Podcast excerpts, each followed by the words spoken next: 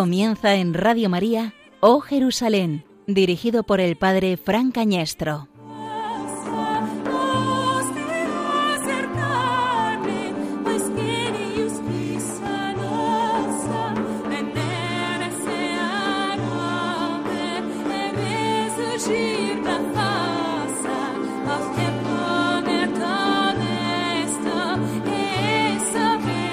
En aquel tiempo, el ángel Gabriel fue enviado por Dios a una ciudad de Galilea, llamada Nazaret, a una virgen desposada con un hombre llamado José, de la estirpe de David. El nombre de la virgen era María. El ángel entrando en su presencia dijo, Alégrate, llena de gracia, el Señor está contigo. Ella se turbó grandemente ante estas palabras y se preguntaba qué saludo era aquel. El ángel le dijo, no temas, María, porque has encontrado gracia ante Dios. Concebirás en tu vientre y darás a luz un hijo, y le pondrás por nombre Jesús.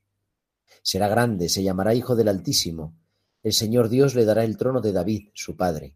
Reinará sobre la casa de Jacob para siempre, y su reino no tendrá fin. Y María dijo al ángel, ¿Cómo será eso? Pues no conozco varón. El ángel le contestó, El Espíritu Santo vendrá sobre ti, y la fuerza del Altísimo te cubrirá con su sombra. Por eso el santo que va a nacer será llamado Hijo de Dios. También tu pariente Isabel ha concebido un hijo en su vejez y ya está de seis meses, la que llamaban estéril, porque para Dios nada hay imposible. María contestó, He aquí la esclava del Señor, hágase en mí según tu palabra. Y el ángel se retiró.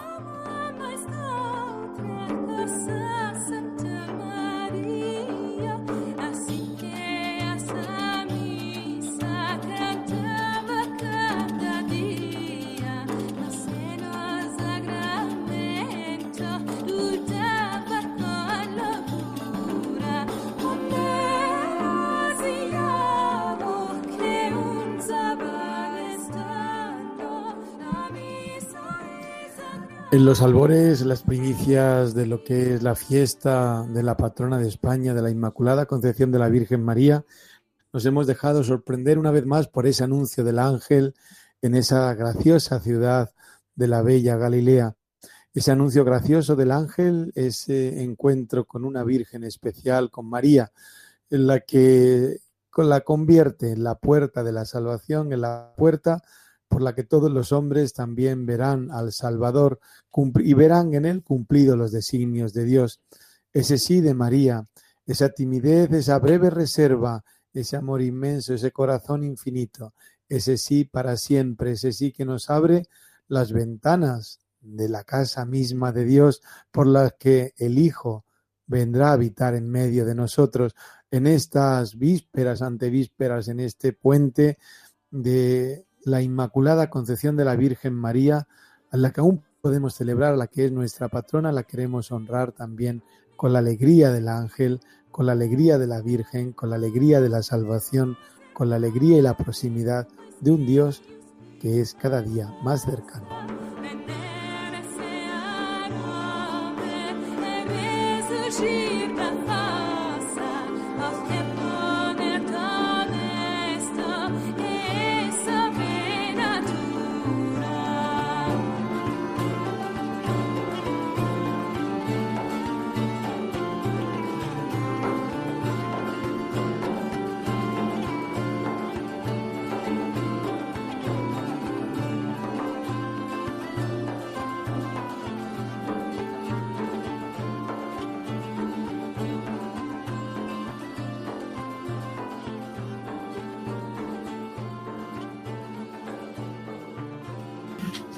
Queridos oyentes de Radio María, buenas noches, bienvenidos a un nuevo programa de Oh Jerusalén.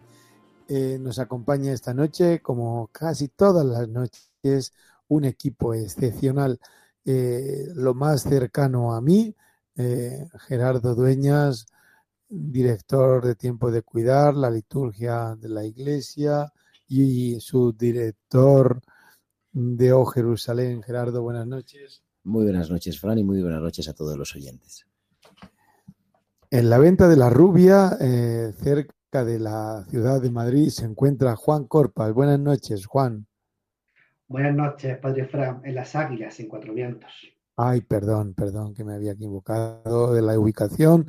En las Águilas Cuatro Vientos, un saludo enorme. Y nuestra corresponsal querida, nuestra hermana Claudia, está en el corazón del mundo, en Jerusalén. Buenas noches, Claudia. Buenas noches, Fran. Buenas noches, equipo. Buenas noches a todos los oyentes de Radio María y en especial a los que aman, oh Jerusalén, Baruch Adonai. Y esta noche comenzamos este nuevo programa en esta madrugada que nos va a llevar al 6 de diciembre del año 2020 y queremos que nuestros oyentes, como siempre, nos escuchen, pero también que nos manden sus comentarios, sus sugerencias, sus noticias. Lo pueden hacer a través de nuestro correo electrónico o jerusalén arroba radiomaria.es o jerusalén o h o h jerusalén arroba radiomaria.es o a través de nuestra cuenta oficial de Twitter arroba o jerusalén un programa nuevo en el que queremos acercarnos, queremos acercaros a vosotros, nuestros oyentes, a los lugares en los que Dios se hizo hombre y allí enseñó lo que nos cuentan los evangelios, siguiendo los pasos de la peregrina Egeria, de San Francisco de Asís, de San Ignacio de Loyola. También hoy nosotros nos acercamos al quinto evangelio, esta peregrinación radiofónica que continúa en O Jerusalén, cada madrugada del sábado al domingo para que todos los amigos de Radio María tengáis la oportunidad de acercaros a la Tierra Santa.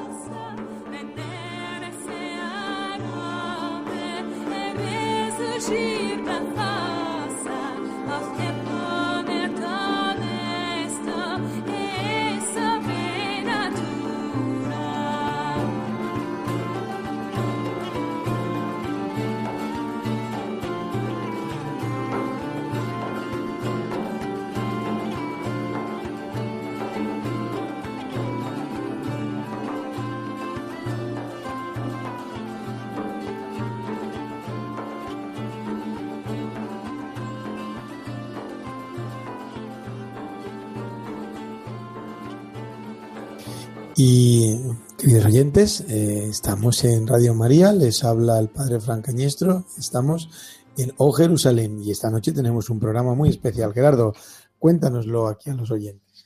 Pues así es, un programa especialísimo preparándonos en este adviento con una figura clave que vamos a celebrar mañana, ya prácticamente pasado mañana en realidad, ¿no? Pero bueno, como ya es oficialmente domingo, el lunes por la noche y el martes celebraremos la Inmaculada. Por eso vamos a viajar a los lugares marianos por excelencia de la Tierra Santa, a Nazaret, la ciudad de María, pero también a Incarem, también a Jerusalén, a los lugares donde María vivió, recibió ese mensaje del ángel y cambió su vida. Y tenemos también hoy que hacer referencia porque el pasado viernes el patriarca, anteayer, tomó, el, tomó posesión de su sede, podríamos decir, entró en el Santo Sepulcro y yo creo que también Claudia nos va a hablar un poquito de ello.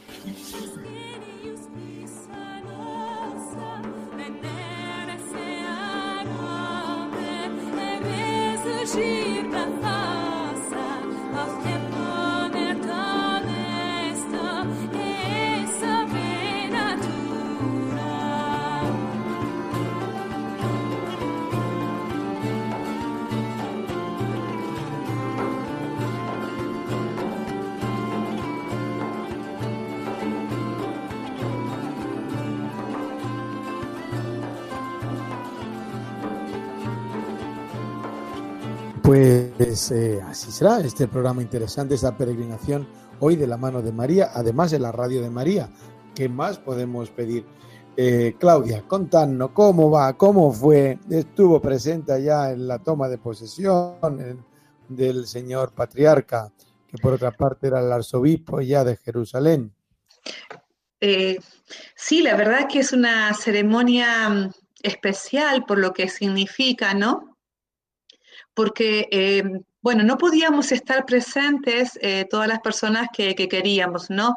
Eh, todo está muy limitado, pero lo bonito fue la procesión que se realizó desde la sede del patriarcado, acompañando, ¿no? A, nuestro nuevo patriarca, ya oficialmente elegido, hasta, la, hasta el Santo Sepulcro. Y bueno, allí es saludado y mm, en un gesto muy bonito que, bueno, que nosotros podíamos seguir la, la transmisión desde fuera, digamos, ¿no? No porque hubiera una pantalla, sino porque nos podíamos este, conectar y mm, se le entrega eh, el báculo, se lo entregan, em, y este báculo está hecho de, madera de, Belén, con, gente que le ha tallado allí en Belén, con, un pastor, con la imagen de la Virgen pintada, y bueno, es, un símbolo porque entonces él desde allí, desde allí realiza, desde allí realizó su primera bendición, su primera homilía, su primera misa, ya como, como pastor que él mismo no en la, en la homilía se reconoce tan pequeño a esta, ante esta gran misión, pero que ante la cual él tiene muchísima ilusión por crear como un nuevo fuego, un nuevo diálogo, ¿no? Entre todos los que habitamos aquí en esta tierra. Eh, bueno, esto es un poquito sintéticamente, pero hay que decir que, fue muy bonita la, ceremonia porque los scouts acompañan, ¿no? Con, esos, con esos tambores eh, típicos, con esas vestimentas típicas también de todos los guardianes del Santo Sepulcro. Eh, también fue muy bonita la presencia también de todas las iglesias, de los cónsules de los países católicos, el nuestro también. Entonces, bueno, una fiesta que, ha tenido también su, reserva, como digo, por la presencia, pero que luego nuestro patriarca se tomó la, la gentileza de saludar a cada uno luego de regresar del Santo Sepulcro eh, luego se pudo cantar la salve, cantar eh, la canción en árabe a Nuestra Señora de, Palestina. Bueno, muy sentida en ese sentido la, fiesta, ¿no? Muy, muy emocionante, muy íntima. Y yo creo que, bueno, que en esta época de Adviento se podría decir que, empezamos como una promesa nueva para Jerusalén, ¿no? Porque él, él, dice, ¿no? Siendo consciente de, de todos los límites que tenemos, de todos los problemas, de la pandemia misma, eh, la fuerza de Dios, la fuerza de Cristo vivo sigue presente. Es decir, esto no se ha muerto, Cristo está vivo y nosotros vamos a vivirlo en nuestra amada Jerusalén. Un poquito fue eso lo que, lo que Él nos ha querido transmitir como padre, como pastor, ¿no?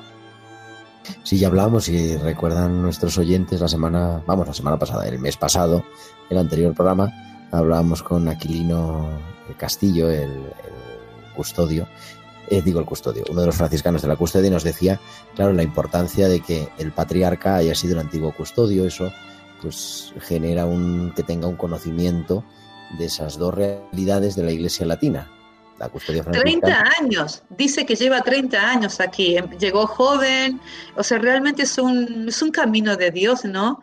Él, confesaba públicamente, tengo miedo, dice, pero también sé que no estoy solo y también sé que desde el Santo Sepulcro Cristo dice que está vivo. Muy humano, ¿no? Me, ha gustado mucho este realismo ante una gran misión y ante la debilidad de lo que somos, ¿no?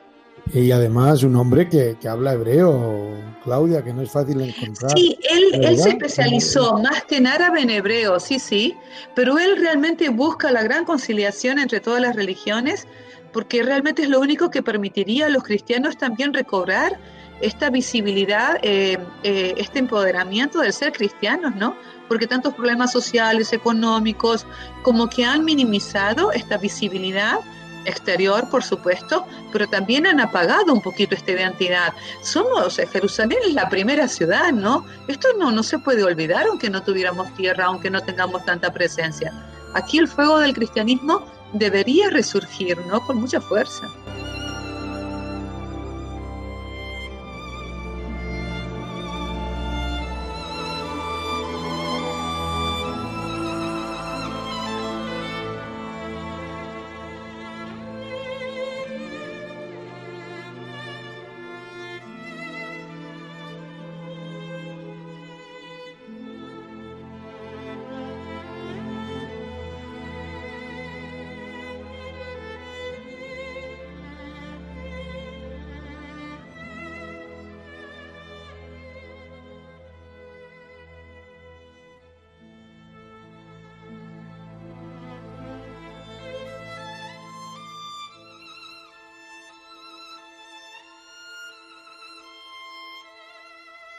Desde luego, desde de ahí brilla la luz de toda la cristiandad y diríamos de todo el occidente, de todo el orbe, de todo el orbe. Desde ahí, eh, no solo en la vigilia pascual, ahí está eso que llaman el los que tantas veces hemos dicho, el ombligo, esa piedrecita que está en el catolicón, eh, justo frente al Santo Sepulcro, tú lo has visto, ¿verdad, Claudia?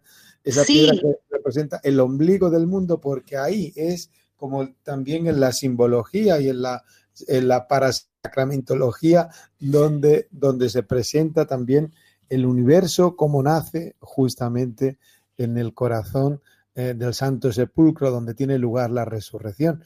Evidentemente, el patriarca, el patriarca de Jerusalén, yo creo que, tiene una fuerza eh, teológica, espiritual, eh, no iba a decir litúrgica, pero grandísima y una relevancia simbólica para todos los cristianos del, para todos los cristianos del mundo.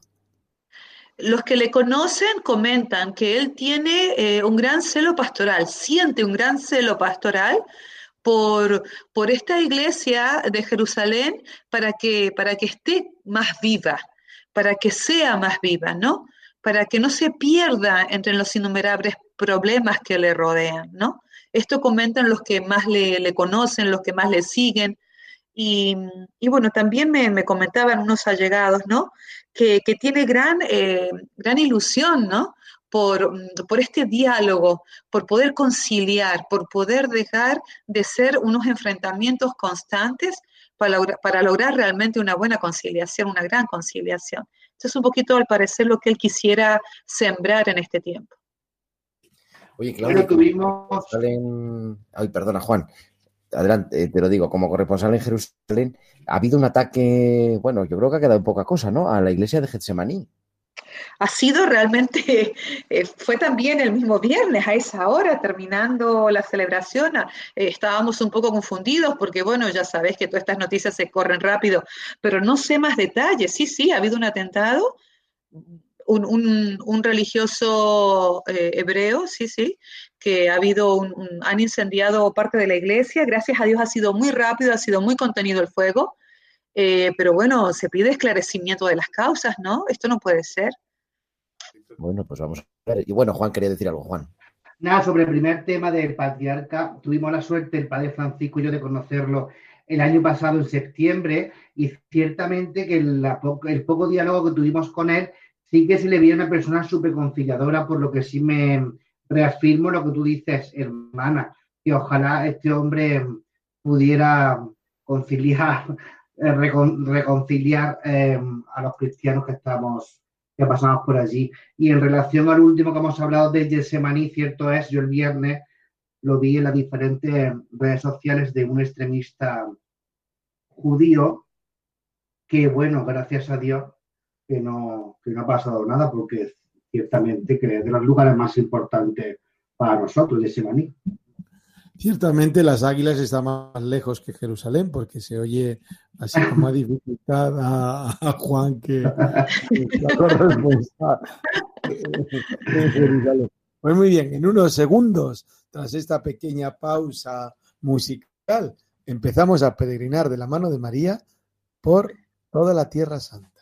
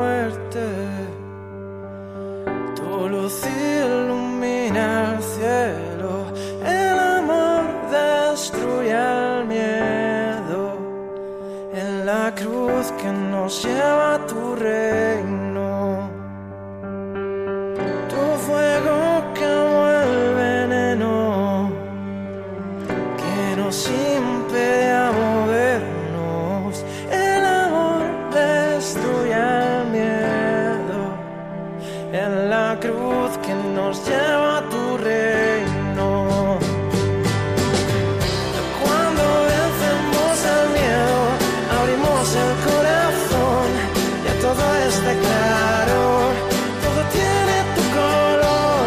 Cuando vencemos al miedo, cuando vencemos al miedo.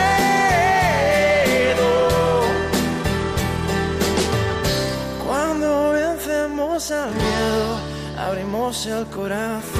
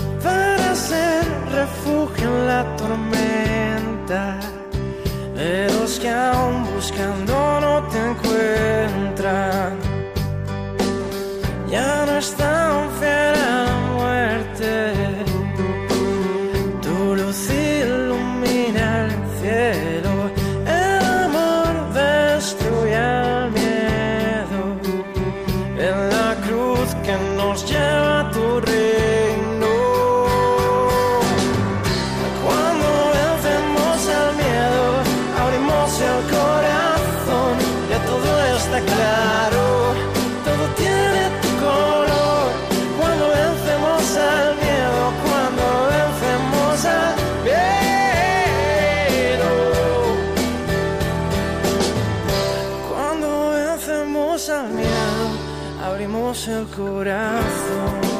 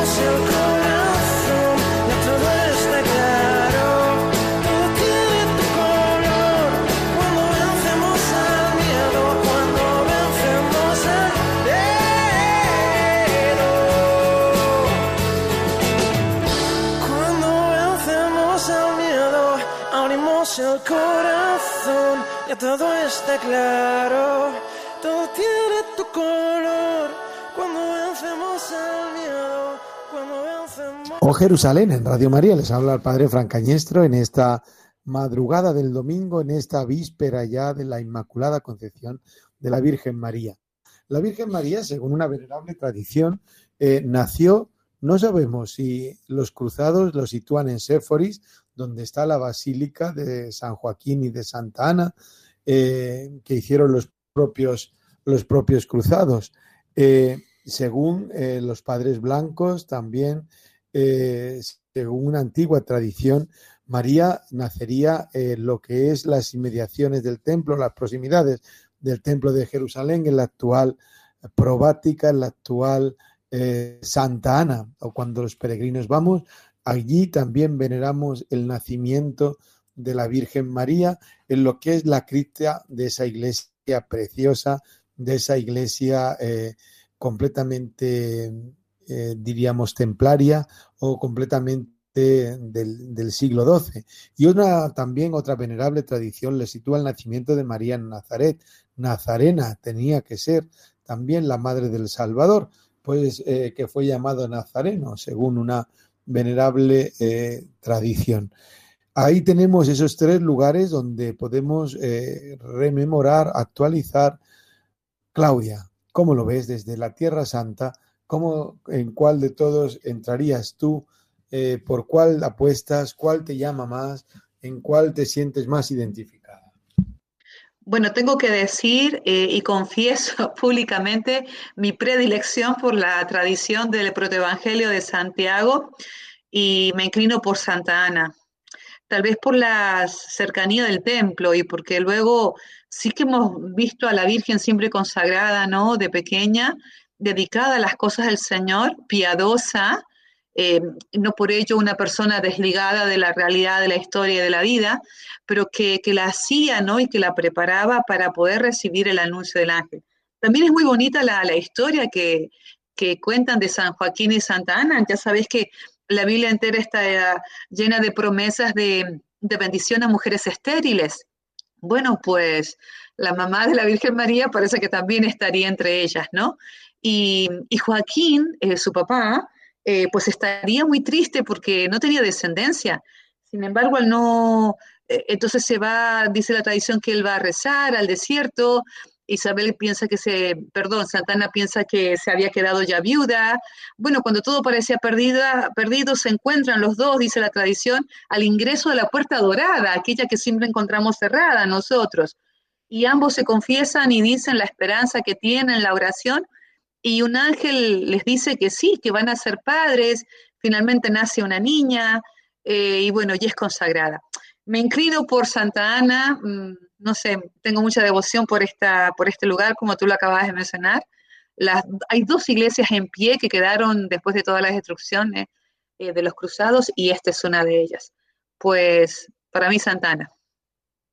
Y no cabe duda que, claro, independientemente del lugar del nacimiento, María va vinculado necesariamente a la ciudad de Nazaret, que además es una ciudad que sigue siendo hasta ahora con una gran parte de la población cristiana. Sí, luego las familias peregrinan, eso realmente para todos los estudiosos no habría problema en considerar la nazarena en cuanto que ha vivido en Nazaret, ¿verdad? Donde recibe el anuncio. Pero bueno, tengamos en cuenta que la movilidad eh, en aquel tiempo, como también ahora, eh, se daba, se daba con frecuencia, ¿no? Entonces, bueno, yo creo que se puede, es compatible, ¿no? El nacimiento en Jerusalén y bueno, luego ella va a Nazaret, como tantas familias se mueven, ¿no?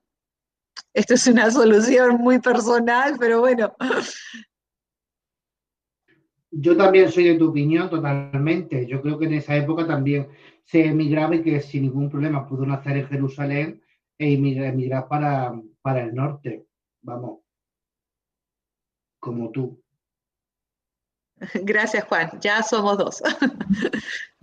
Es bellísima, es bellísima esa tradición peregrinando con María por los lugares, por los lugares santos. Pues quizás, quizás también, claro, porque hasta ahora, hasta ahora, eh, otra posibilidad es que también María fuera la transmisora de la descendencia davídica, que estuviera relacionada con la familia sacerdotal en el templo. Eso, eso también aparece muy pronto en la tradición cristiana en los primeros, en los primeros siglos, ¿verdad? pero al, relacionarla precisamente con el templo, al situar a María entre las vírgenes, entre las vírgenes que estaban, que estaban en el, en el templo, eh, consagradas al Señor y que fue dada también a un José, a un José ya mayor, a un José representado con esa vara de San José, eh, ¿no? Como que, como que la vara florece cuando es tocada por él y con ese signo prodigioso eh, también eh, continúa esa consagración de María. Pero hoy en esta víspera también de la Inmaculada queremos peregrinar con María por toda la Tierra Santa, empezando en aquel lugar del anuncio del ángel.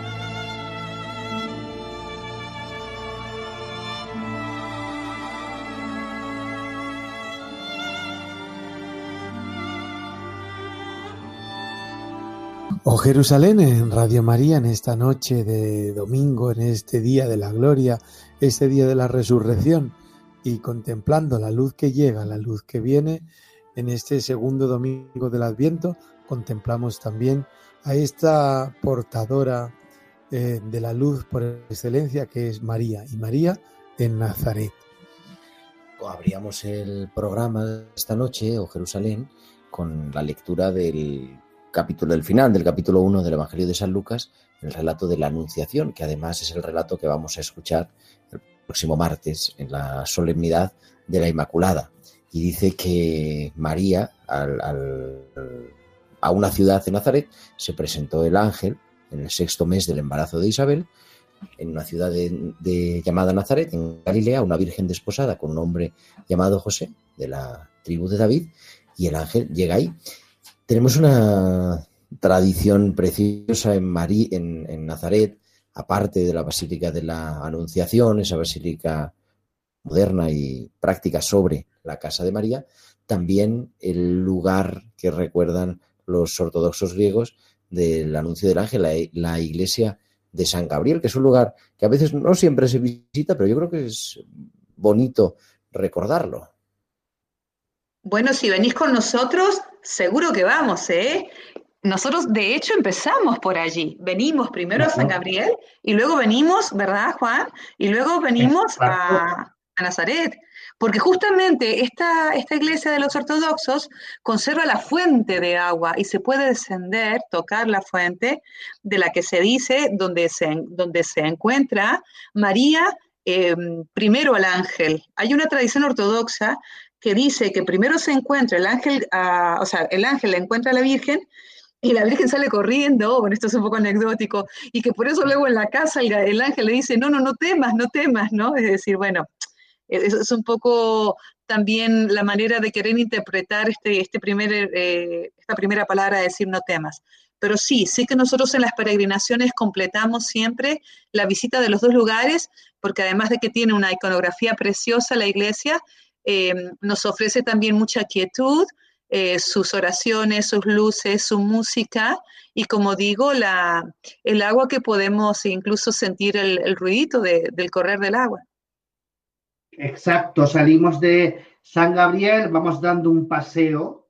Incluso rezamos a veces un misterio. Rezamos, exacto, hasta la propia Basílica de la, de la Anunciación. Y como bien dice, da mucha devoción la iglesia de San Gabriel, porque ciertamente ver el agua, cómo corre, cómo se oye, el silencio, todo, da una quietud bastante, bastante importante. y llegamos a la gran Basílica de la Anunciación, una basílica mm, situada sobre la Casa de María, con testimonios arqueológicos del siglo I, con ese Jaire que apareció allí, pero una basílica moderna y además muy funcional. Seguramente uno de los lugares más funcionales, Fran, de toda la Tierra Santa, en el que se puede celebrar con grupos grandes, grupos pequeños. Un lugar precioso que en forma una cúpula en forma de lirio, signo de la virginidad, signo de la Virgen por excelencia, signo de María, eh, ilumina también, ilumina eh, todo lo que es el recinto, diciendo cómo la luz viene del cielo a iluminar las tinieblas que los hombres habitaban o habitábamos, ¿verdad? Eh, en esa iglesia preciosa donde está la parroquia, la parroquia de los católicos latinos de Nazaret, en la parte superior también con las diferentes advocaciones de la Virgen María, la Virgen del Pilar, la patrona de cada país, de los países más importantes también están allí sobre y desde allí se ve desde una baranda como si nos asomáramos al balcón de la gloria, vemos lo que es debajo tras un pequeño eh, frontispicio regalado por los reyes de Bélgica, los reyes que eran católicos de Fabiola y Balduino, un baldaquino precisamente que tapa o cubre la casita original de la Virgen María. Lo que nos queda de ella es el lugar que se ha convertido en un lugar de piedad, en un lugar de oración, en un lugar de adoración. También a Cristo presente en aquel sagradito mínimo en esta capilla. Y entramos a la casa de María, siempre entramos también a la casa de la Virgen, entramos en Nazaret, en el corazón de la historia de la salvación, entramos en un lugar de piedra cubierto por esa inmensa basílica, que por cierto se consagró el día de mi nacimiento, así que no les voy a dar más pistas, eh, no les voy a dar más pistas, pues en ese día, en esa basílica, podemos entrar a la casa de María. A las 8 de la mañana está la celebración de la Eucaristía con la comunidad franciscana. A las 12 encontramos el rezo del Ángelus de una manera singular y preciosa. Los martes eh, tenemos el rosario de San José. Los viernes tenemos la adoración. Los sábados tenemos el rosario mariano. Se convierte Nazaret en lo que es como la antorcha de ese lirio, ¿no? La linterna de ese lirio se convierte en la antorcha de la fe, en la antorcha de la casa de la Virgen, en la antorcha también del testimonio, del testimonio de la madre. Juan siempre le gusta ir al rosario. Yo sí, porque mira, aunque estemos en, directo hablando de cada uno desde su casa, como todo el mundo sabe, es imposible poder juntarnos, me estoy emocionando solamente por oírte, porque claro, llevamos tanto tiempo sin ir y a mí Nazaret me produce una ternura tan enorme, porque aunque decía hermana Claudia que sí que Jerusalén la iglesia de Santa Ana, San Joaquín, a ella le produce algo, pero es que en Nazaret eh, hay algo de verdad, porque realmente te llama, es, que está ahí, es que está ahí. Cuando participamos a las 12 con los grupos en el Ángelus, que intentamos por todos los medios hacerlo coincidir el día para que al menos uno de los días a las 12 estén allí, agradece muchísimo esa experiencia que tienen porque los propios sacerdotes pueden participar la gente está alrededor de la casa, del sitio donde el, ahí, ahí fue. Y claro, a mí me, produce una devoción tan grande que te estoy oyendo y si me saltan hasta lágrimas, Padre Francisco, de oírte, porque estoy deseando, deseando de volver. Y claro, la gente llega con tantísima ilusión, siempre es el primer día o el segundo de la, de la peregrinación, está fresca, no estamos cansados y la verdad que es un lugar que se disfruta muchísimo, muchísimo espiritualmente, muchísimo. Además, eh, Claudia. Sino que además, em, gracias a Dios, eh, si realmente los franciscanos cuidan este santuario, pero es que también tenemos para ver eh, lo, que, lo que sería el taller de San José, ¿verdad? La tradición de San José, eh, aquella, aquella parte de si nosotros este, caminamos conforme vamos hacia la izquierda, ¿no? Tenemos muchos, es muy rico el lugar, ¿no? Eh, tenemos el museo, como tú decías, Gerardo, donde se conservan escritos, donde se conservan imágenes, podemos ver una réplica de lo que serían las casitas dentro de las cuevas, ¿no? Porque tú decías, bueno, la casa de María. Es que realmente Nazaret tiene una historia prácticamente ininterrumpida de testimonio arqueológico que vamos, que es, casi el 90% seguro de que esa fue la casa de María. Es más, es eh, se, le conoce también a la cocina de María, le llaman los franciscanos, porque se encontró detrás de esa casita de la Anunciación eh, silos de moler, eh, para eh, silos donde se guardaba el aceite, es decir, Nazaret conserva la memoria de San José, la memoria de un poblado, la memoria arqueológica de, escritos, de símbolos, una réplica de una casa, una presencia de muchísimas imágenes de, María Virgen en los distintos lugares del mundo. Escrita la salve en una de sus orillas con la presencia de los, eh, de los papas que fueron allí a Nazaret. Es decir, Nazaret es muy fuerte, es muy completo, como dice Juan, ¿no? Ahí empieza todo. Y también la presencia de San José, digo, porque sí es que es verdad que, María es grande, pero bueno, San José como muy oculto y muy escondido, fue el gran custodio de este misterio que, que, que, empezó a nacer en el vientre de la Virgen, ¿no? Y podemos decir, cuando rezamos el ángelus, cuando leemos el Evangelio, porque el verbo aquí se hizo carne. Sigue el Evangelio diciendo, si continuamos leyendo el capítulo primero de San Lucas, una vez que el ángel se retira, dice, en aquellos días María se levantó y se puso en camino de prisa hacia la montaña, a una ciudad de Judá, y la tradición Fran nos hace que viajemos hasta las afueras de Jerusalén en Ain Karem.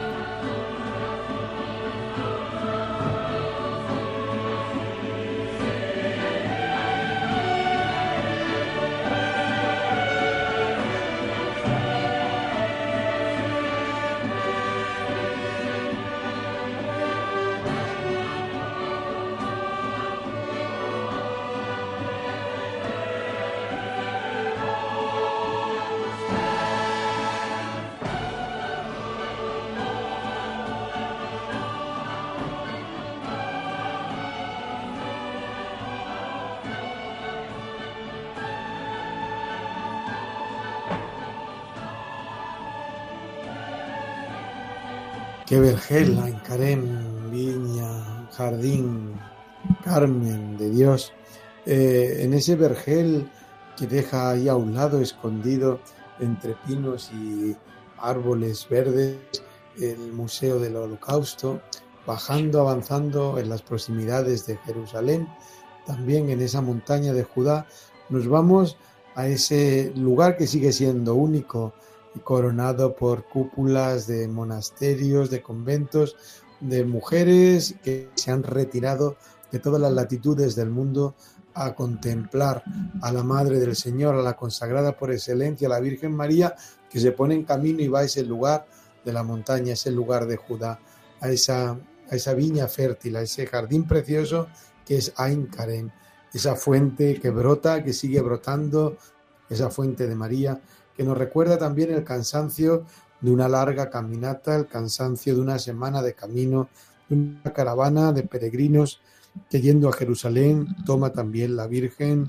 eh, con esa prontitud de ánimo para visitar a su prima, prima que también había sido tocada de una manera muy especial por la mano de Dios en su incapacidad de concebir, en su vejez, como nos lo dice, como lo dice el Evangelio, había, había sido fecunda por esa gracia de Dios.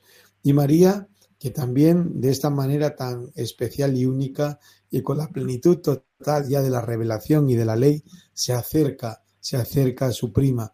Los, eh, los niños, por así decirlo, saltan de gozo, saltan de gozo, ellas también entran en la alegría de la historia de los que se sienten salvados, tocados por la mano de Dios. En este Ain en este lugar del nacimiento del Bautista, es también el lugar de los precursoras, de las, como también las mujeres, como también tienen ese papel fundamental, esencial en la revelación, esencial también en la salvación. Sin ellas no nos llegaría la gracia, sin ellas no sería posible entrar por la puerta ancha, con esa otra cara más estrecha de Juan el Bautista, como contemplamos este domingo en la liturgia, pero entrar en la puerta gloriosa del cielo. Y un lugar eh, que Juan siempre le dice a todos los peregrinos, este es el sitio en el que hay que subir más escaleras de todo Jerusalén. Juan. A ver, sí, cierto es, pero bueno, es cómodo.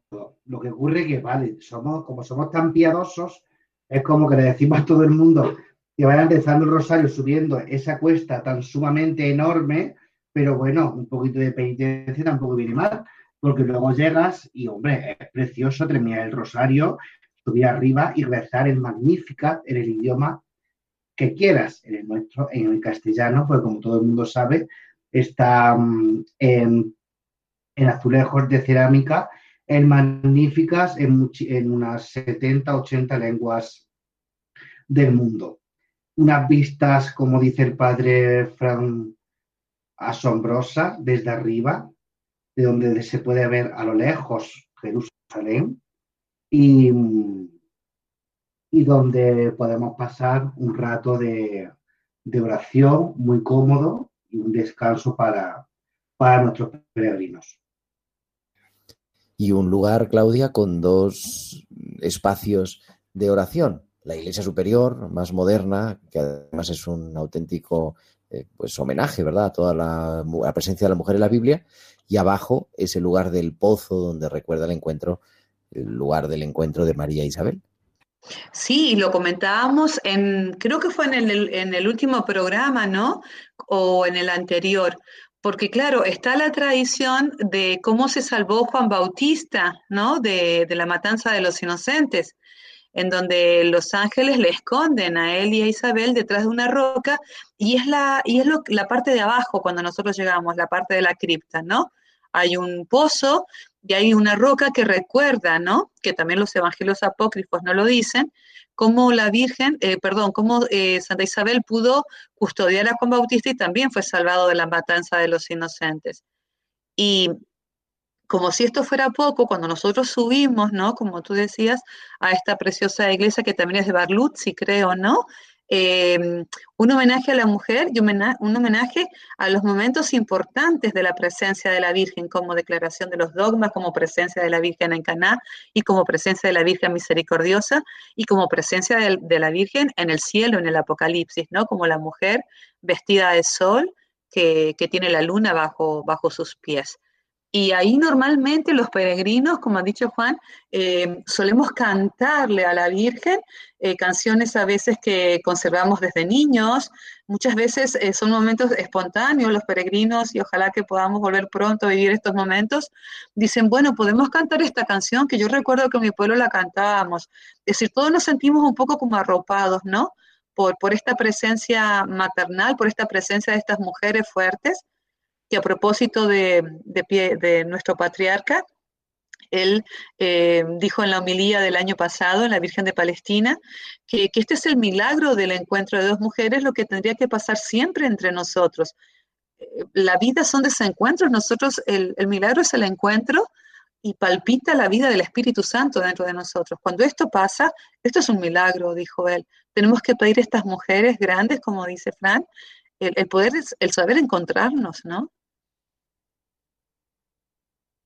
Preciosa, preciosa además eh, ese lugar, esa, importancia también de, de, la mujer y además en esa iglesia preciosa de Barlucci sobre ese ábside, ese ábside cruzado, hay también un salón cruzado, pero el ábside es cruzado y ver todas las mujeres que están arriba, todas las mujeres de la Biblia, que, luego nos encontraremos algunas de ellas en la tumba de María, que otro día iremos, hoy no vamos, no nos llega para peregrinar hasta allí, no nos llega tanto, pero aparece, aparece como símbolo o signo en las, en las ventanas, toda la palmera, con sus dátiles, no símbolo de la fecundidad y de la virginidad, y todas las mujeres en la Biblia allí recogidas, y en el frontal o en posterior está esa María nubecita, esa María eh, prefigurada ya en el profeta Elías, en esa brisa, en esa nube fecunda, la fecundidad la fecundidad que Elías experimenta en el Carmelo se presiente ya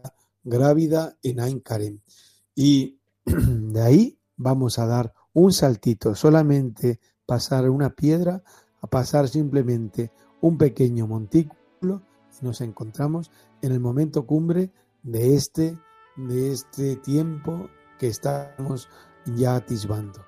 En unos segundos aquí en O Jerusalén.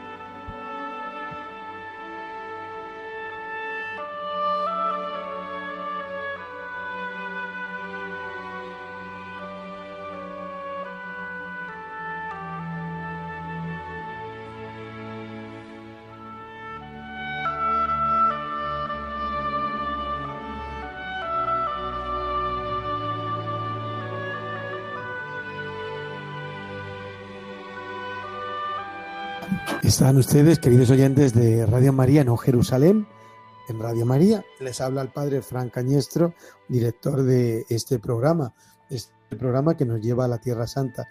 Y estábamos, estábamos ahora mismo en Aincarem, damos un pequeño saltito, un pequeño saltito para, como la canción de estos días, de Nazaret a Belén hay una senda.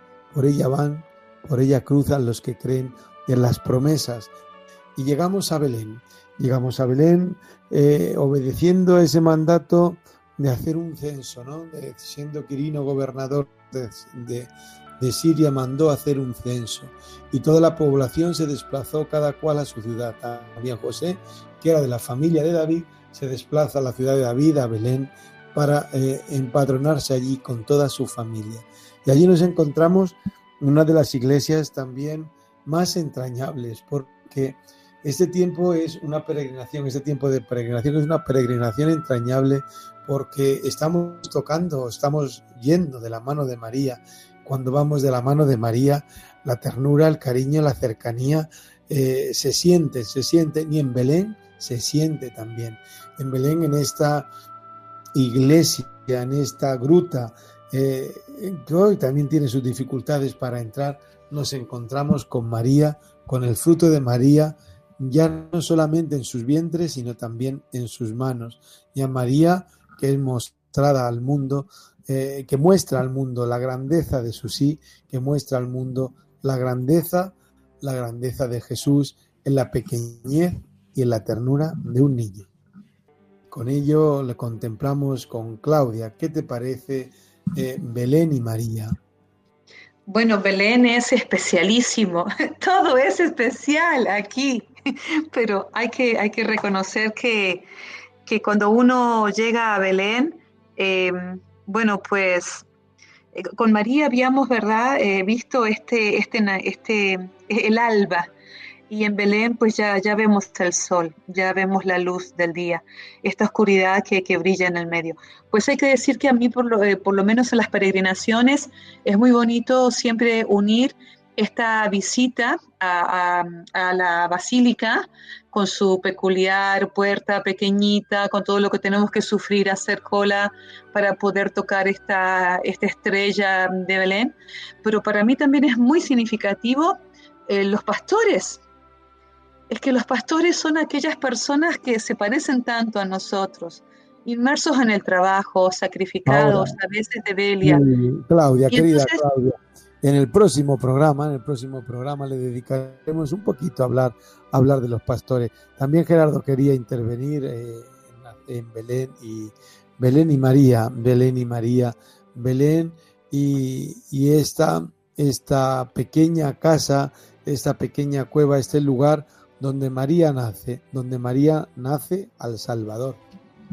Efectivamente, el lugar venerado por los cristianos, esa impresionante basílica, que además en estos días ha estado vacía, empezaba la semana pasada, el inicio del Adviento, se inicia de manera solemne con la entrada del custodio, la Basílica de la Natividad, y el lugar del nacimiento, un lugar tan esencial para todos los que han peregrinado a lo largo de la historia, todos los cristianos, piedras vivas de allí. Y además nos habla de esa canción tan bonita, ¿no? De Nazaret a Belén hay una senda, por ella van los que creen las promesas, pues este es el tiempo en el que estamos. Por eso el próximo programa, yo creo que lo podemos dejar, Fran, en la Basílica de la Natividad y continuamos la peregrinación con María. Pues sí, hasta, hasta ahí, hasta ahí queremos en este tiempo, en este tiempo, este programa hecho en este segundo domingo de Adviento, ya vislumbramos el fruto de María, el fruto de, Belén, ya vemos también el príncipe de la paz, ya lo vislumbramos también desde aquí, desde, desde Nazaret, desde donde la gravidez de María le va a poner en camino hasta, hasta esa ciudad de David, esa ciudad del príncipe de la paz, esa ciudad del pan, que significa Belén, ciudad del pan, donde nacerá el pan de la vida. Eh, pues queridos oyentes de O Jerusalén, aquí en Radio María, hablando hoy del programa de la Virgen de la Inmaculada Concepción, celebrándolo ya en esta antevísperas, en este domingo con sabor mariano, en este domingo de color azul, en este domingo de la patrona de España, en este domingo de nuestra querida Virgen, en este domingo o en este día de la fiesta de la Virgen, en el que yo también personalmente, y perdonar la, la alusión personal, fui ordenado una vez sacerdote, ¿no? Una vez sacerdote hace ya muchos, muchos, muchos, muchos años. Quería agradecer y despedir a todos los colaboradores, empezando los que están más lejos, los que están en Águilas. Eh, Juan Corpas, gracias por estar con nosotros. en Águilas no hace lo de Murcia, Águilas, las Águilas es un barrio de Madrid. Pero bueno, buenas noches a todos. Muchas gracias, Padre Fran, y nos vemos en la próxima. De acuerdo, Juan. Querida Claudia, muchas gracias por tu participación tan especial desde Jerusalén. Que vivas con intensidad estos días, que nos tengas presente a todos los oyentes, que nos lleves en tu peregrinación. Muchas gracias. Sí, ya si Dios quiere la semana que viene vamos a ir a, Belén con unas con otras vírgenes, con otras hermanas religiosas y vamos a tratar de ir antes porque es probable que no podamos ir luego, pero bueno, vamos a, tener Belén muy cerquita de nuestro corazón aquí en Jerusalén y, por supuesto decir esta noche bendita sea tu pureza, ¿no? A la Virgen María. Mm, Claudia irá la semana que viene a Belén. Nosotros viajaremos el mes que viene, que será la noche del 2 al 3 de enero. Estaremos ya en el año 2021 y estaremos aquí esa noche del sábado 2 de enero al domingo, el sábado 2 de enero al domingo 3 de enero a las 12 de la noche, la nueva edición de Jerusalén. Hasta entonces, querido Fran.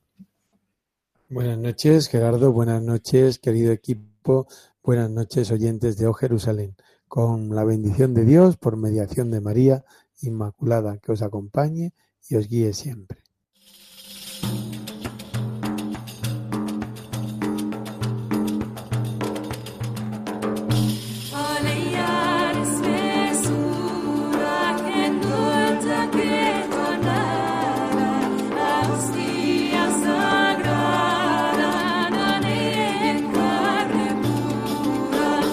Así finaliza Oh Jerusalén, dirigido por el padre Fran Cañestro.